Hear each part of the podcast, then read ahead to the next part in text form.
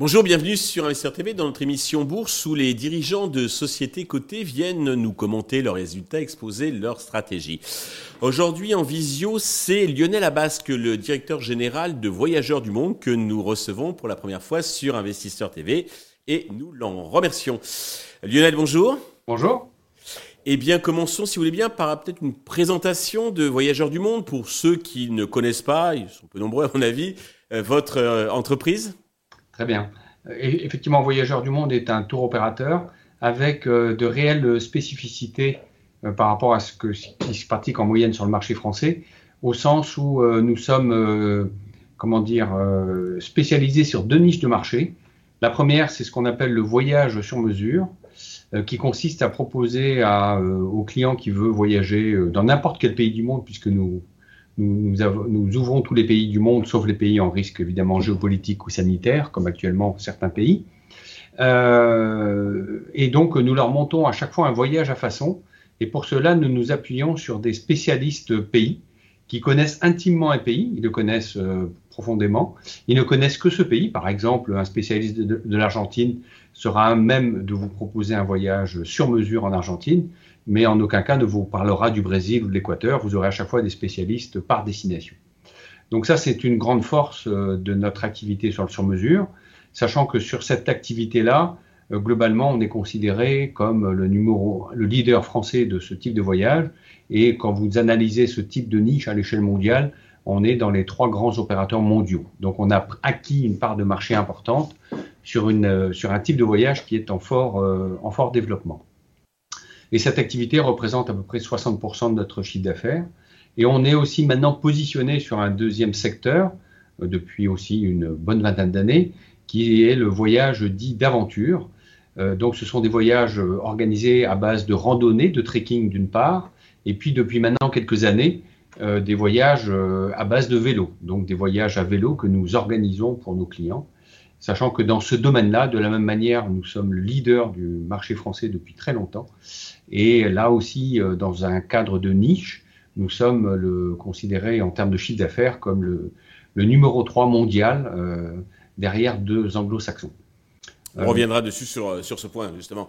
Euh, alors, vous avez publié récemment donc vos résultats du, du premier semestre. Donc, on a un chiffre d'affaires. Alors, vous, vous faites le, comparatif par rapport à l'avant Covid, hein, puisque l'année 2000 par rapport à, donc, à, la, à 2022, donc vous êtes en le chiffre d'affaires donc a repris 96%, c'est un petit peu normal puisqu'il était en arrêt à cause du Covid. Euh, donc par rapport à 2019, donc période pré-Covid, donc vous êtes en chiffre d'affaires en progression d'environ 43% et de 16% euh, sur périmètre historique puisque vous avez fait une acquisition donc euh, en 2022 et la marge d'EBITDA a augmenté, je crois, de, de 1,5 environ 1,5%. Est-ce que vous nous commentez ces, bons résultats? Quels ont été les facteurs contributeurs? Alors bien évidemment, on, est dans une période d'après-Covid, et donc on a bénéficié davantage qu'en 2022 à plein pot de la reprise de l'activité du tourisme en 2023 pour deux raisons. La première, c'est qu'en 2023, à partir du 1er janvier de cette année, c'est la première année depuis trois ans que toutes les destinations du monde étaient ouvertes, ce qui n'était pas le cas en début 2022. Hein. une grande partie de l'Asie était fermée. Donc les clients ont eu cette année euh, le choix de partir où ils voulaient, euh, suivant leur, leur, bon plaisir. Et le deuxième élément, c'est que, comme vous le savez, pendant la période de Covid, les Français ont, ont économisé, euh, ont économisé. Et en termes de voyage, on peut dire qu'en 2023, ils se sont un peu lâchés en termes de, de niveau de prestation, de destination, certainement davantage que dans les années précédentes. Donc, Voyageurs du Monde, sur ces deux pans d'activité, en a bénéficié de, manière assez naturelle. Et je dirais qu'il y a un autre facteur euh, qui, est, positif en notre faveur, euh, qui est très important, euh, puisque pendant la période de Covid, nous avions décidé dès le mois de, dès 15 jours après la fermeture, en mars 2020, de conserver l'ensemble de nos salariés. En se disant qu'au moment de la reprise de l'activité, il serait important d'avoir toutes les équipes pour pouvoir répondre à la demande des clients, notamment sur le voyage sur mesure.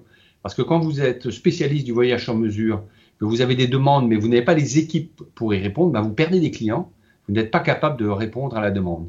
Et comme l'activité a reparti de manière très forte en 2023, en gardant les équipes, on a, euh, je dirais, euh, au-delà de la croissance de notre chiffre d'affaires, gagné des parts de marché par rapport à nos concurrents Et ça, ça a été aussi un facteur important dans la croissance de notre chiffre d'affaires. D'accord. C'est assez, assez, habile. Puis il fallait avoir le, courage, puis aussi les moyens de, de, pouvoir effectivement tenir. Alors, vous parlez justement du, voyage en vélo, mais j'étais surpris, ça représente déjà 17% de votre chiffre d'affaires, 37% en nombre de, clients. Est-ce qu'il va venir se substituer à vos voyages d'origine ou euh, ça va venir au contraire euh, s'ajouter? Non, non, ça vient totalement s'ajouter puisque euh, les clients qui voyagent à vélo sont quand même des clients assez différents des, voyages, des, clients qui, qui, passent par Voyageurs du Monde pour des voyages sur mesure. Donc c'est mmh. plutôt une activité, je dirais, complémentaire, sachant que en reprenant cette, cette activité auprès de du groupe Eurofun, qui est un groupe autrichien. Nous avons acquis là le numéro un du voyage européen, du voyage à vélo. Euh, donc, ce qui, est, ce, qui, ce qui nous place en très bonne position parce qu'on considère que le voyage à vélo a encore de beaux jours euh, dans les années qui viennent de, devant lui. Euh, bah, vous le savez, hein, de plus en plus de, de, de, gens pratiquent le vélo euh, en ville ou pour aller au travail et vont le pratiquer de plus en plus pour, euh, pour voyager sachant que dans le cas du voyage à vélo, cela nécessite une logistique très particulière. Vous devez avoir vos propres vélos, euh, puisque nous mettons à disposition les vélos euh, auprès de nos clients. Euh, nous organisons le transfert de leurs bagages quotidiennement, pour qui n'est pas apporté pendant 8 jours, 15 jours, l'ensemble de leurs affaires sur, leur vélo. nous réservons leurs hébergements, nous leur mettons à disposition un roadbook donc c'est une logistique quand même relativement sophistiquée, relativement compliquée. Et euh, le fait qu'on ait pu, cette société Eurofund Group ait pu l'organiser à l'échelle européenne, ça va nous permettre dans les années à venir de nous développer de manière importante. C'est vrai que voyager à vélo, c'est une petite aventure euh, à part entière, hein, pour revenir un peu à vos, fondements. Alors ça, c'était pour le premier semestre, mais bon, euh, vous, c'est le deuxième semestre hein, qui est le, plus euh, crucial donc dans votre activité. Comment est-il orienté? Est-ce que vous maintenez vos prévisions sur l'année qui sont, je crois, de 690 millions d'euros de chiffre d'affaires avec un EBITDA de 62 millions d'euros? Oui, c'est ça. En fait, vous savez, à cette période de l'année, euh, on connaît quasiment la totalité de notre chiffre d'affaires, puisque les clients qui vont s'inscrire maintenant pour partir à la fin de l'année, il y en a peu. Tout le monde a réservé son voyage, même pour, Noël. Donc euh, le chiffre qu'on vous indique, effectivement, euh, dans les purs, on sera à ces niveaux-là. ce qui veut dire qu'en termes d'EBITDA notamment, versus l'avant-Covid, on aura pratiquement doublé notre EBITDA, ce qui est, ce qui me semble-t-il, assez remarquable dans une période où, malgré la reprise de l'activité, du voyage chez tous les, opérateurs, on a globalement surperformé le marché pour atteindre ce niveau de, croissance à la fois de chiffre d'affaires et d'EBITDA. Et alors, si on se projette au-delà donc 2024, 2025, quelles sont les perspectives? Quels sont euh, vos enjeux? Alors, vous savez, on est dans un métier où euh, on fabrique son chiffre d'affaires tous les jours. C'est toujours difficile d'envisager la suite. En fait, je, je, ferai deux remarques. La première, c'est que on s'est longtemps posé avant le Covid de savoir quelle était l'élasticité prix de nos clients. On l'a mesuré cette année puisque euh, l'inflation, euh, notamment l'effet inflation versus 2019 est assez importante, hein, puisque l'évalue à entre 15 et 20% Et on s'est aperçu que nos clients, malgré cette inflation, voyageaient. Donc on a des clients qui sont euh, qui acceptent cette, élasticité prix, qui ont les moyens. Donc on se dit que pour 2024, il n'y a pas de raison particulière qu'on soit pénalisé. Et puis l'autre élément intéressant, on constate que sur les ventes, parce qu'on fait déjà un certain nombre de ventes euh, de départ sur 2024, quand on compare les ventes que l'on a fait à cette période de l'année sur 2024 versus la même période en 2023, eh bien, on est très en avance, très en avance. Est-ce qu'on va garder cette avance sur toute l'année 2024 C'est un peu tôt d'en parler, hein, puisque le chiffre d'affaires acquis pour 2024 est encore faible, mais euh, je dirais qu'il vaut mieux être dans cette tendance positive que l'inverse on est, on est, on est globalement relativement positif euh, pour 2024. Euh, D'accord. Vous avez donc, on a vu que vous aviez euh, acquis donc une société. Vous avez d'autres cibles en vue? Oui, en fait, on, l'a déjà, on l'a déjà indiqué depuis de nombreuses années. Notre objectif, sachant qu'on est vraiment un spécialiste et, un acteur important à l'échelle mondiale sur ces deux créneaux, est de continuer à développer notre activité en Europe et dans les pays anglo-saxons, je pense en particulier évidemment à l'Angleterre et les États-Unis, par croissance externe. En dehors de la croissance naturelle du marché, on voudrait accélérer notre développement. Euh, les, opérations de croissance externe qu'on a, fait jusqu'à présent se sont avérées très positives, très même en termes d'actionnariat très relutives. voilà, donc on a aussi une vraie capacité à absorber de la croissance externe, à la, à la maîtriser, et en fonction des opportunités en 2024, s'il y en a, on saura les saisir. En général, vous achetez en cash, en papier, un mix des deux? Ah non, aujourd'hui, on n'achète que en cash, euh, puisque à la sortie du Covid, on a reconstitué nos réserves financières. Euh, on a davantage même euh, que, de, cash, de trésorerie propre qu'avant le Covid. Donc non, aujourd'hui, on va privilégier le cash avant d'envisager des échanges de titres. Très bien.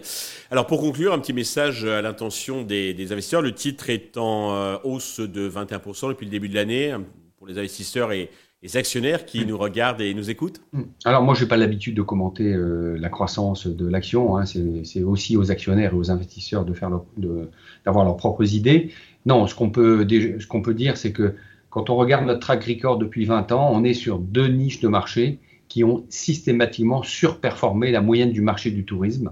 Euh, et, donc, et on pense que dans les années qui viennent, que ce soit sur le voyage sans mesure ou le voyage d'aventure, on a encore des perspectives très importantes puisque de plus en plus de clients veulent voyager de cette manière. Et, sur ces deux créneaux, on est les leaders du marché et on, on, espère bien accroître cette part de leadership dans les années qui viennent. Lionel, merci. Euh, prochain rendez-vous, prochaine publication, c'est? C'est au mois d'avril 2024 euh, pour les résultats annuels, euh, sachant qu'à ce, à ce moment-là, on a aussi l'habitude de donner un début de perspective sur euh, l'ensemble de l'année 2024. Eh bien, j'espère que vous viendrez en reparler donc sur Investisseur TV. Merci. Avec plaisir. Merci à tous d'avoir suivi. Je vous donne rendez-vous très vite sur Investisseur TV avec un autre dirigeant de société cotée.